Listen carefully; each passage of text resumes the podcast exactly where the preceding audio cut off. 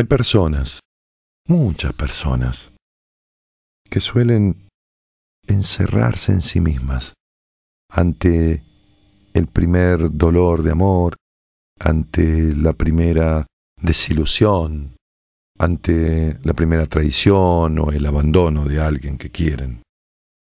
Y se encierran. Y se encierran como prometiéndose que nunca más abrirán su corazón, que nunca más nadie llegará hasta ahí, hasta donde llegó aquel en su interior. Y así viven. Así viven una vida apagada, con sus ojos nublados, sin transitar las hermosas vicisitudes que tienen los amores. Es mentira. Es absolutamente mentira que existe un solo amor en la vida. Existen los amores que vos quieras transitar.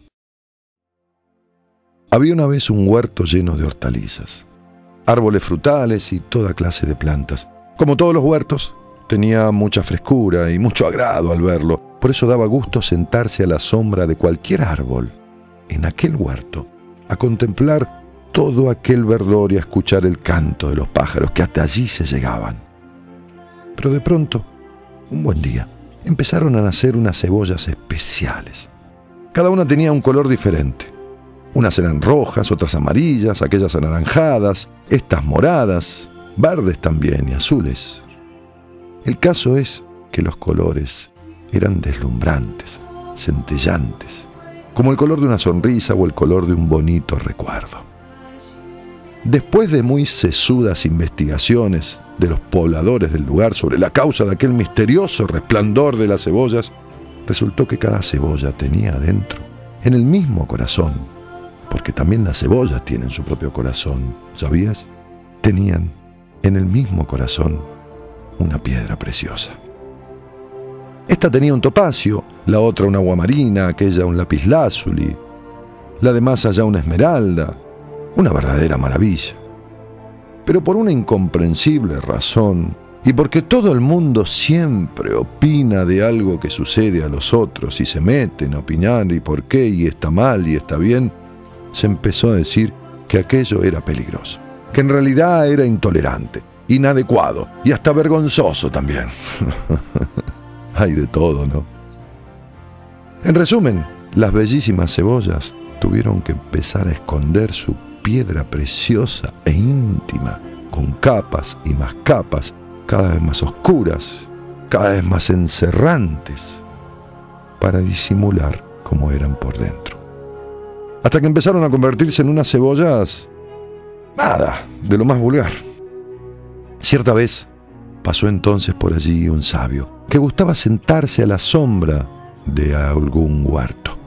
Y sabía tanto, tanto de la vida, que entendía el lenguaje de las cebollas y empezó a preguntarlas una por una.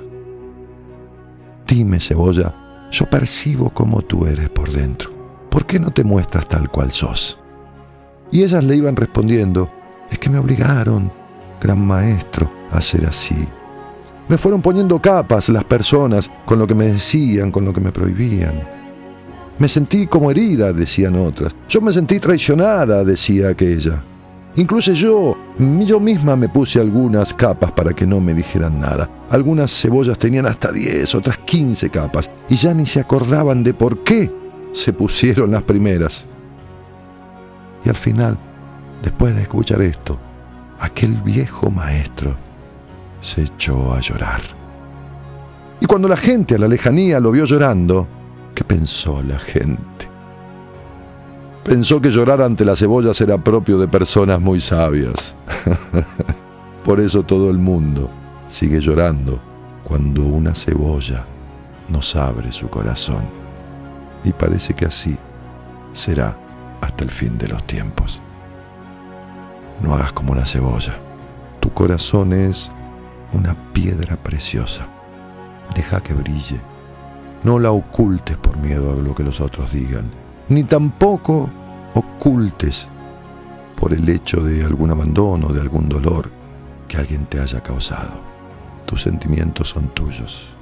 No importa lo que pienses, importa lo que sientas en la vida. No te lo prohíbas, porque estarás muerto porque no vivirás, porque no te permitirás ser desde tu más pura esencia. Sentir, prodigarse, dejar ver el corazón de uno es la mejor manera de encontrar felicidad.